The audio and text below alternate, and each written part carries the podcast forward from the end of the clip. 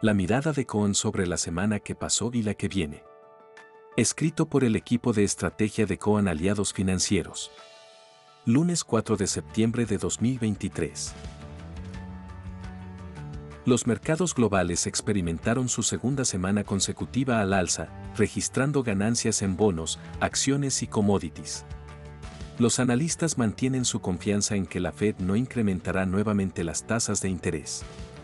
Además, destacan el excelente desempeño de la actividad económica y la estabilización de la inflación.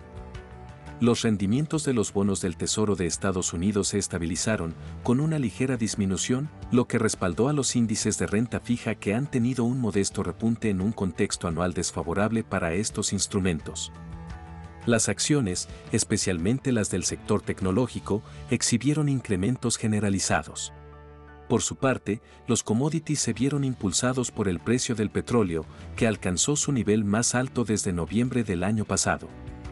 Dado que la actividad económica muestra pocos signos de debilitamiento y que los precios están demostrando resistencia a la baja, las próximas semanas serán cruciales para el futuro de la política monetaria, ya que se espera un repunte en la inflación.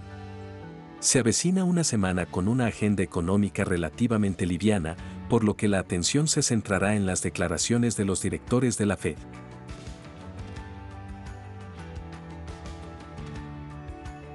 Por su parte, fue una semana más tranquila para el mercado local. Aunque el escenario político sigue lleno de incertidumbre, y lo estará por un tiempo, los candidatos poco a poco están mostrando más detalles sobre sus planes económicos en caso de ganar las elecciones. Mientras tanto, las reservas internacionales han vuelto a caer y los primeros indicadores sobre la inflación confirman que llegaremos a las elecciones de octubre con tasas de dos dígitos. El gobierno intenta contener las expectativas manteniendo fijo el tipo de cambio oficial e interviniendo en mercados financieros para evitar un aumento en la brecha cambiaria. En este contexto, el mercado sigue buscando cobertura en bonos y acciones. Con menor volatilidad que en semanas anteriores, los activos locales tuvieron un desempeño estable. Hubo una ligera caída en los bonos soberanos y en las acciones, mientras que los dólares financieros se mantuvieron sin grandes cambios. En el mercado de pesos, los instrumentos más demandados fueron aquellos ajustables por inflación. Como ha sido habitual en tiempos recientes, la atención de esta semana continuará centrada en la evolución del mercado cambiario, las reservas internacionales y las estimaciones de inflación para agosto. Las consultoras privadas proyectan un aumento del 12% mes a mes.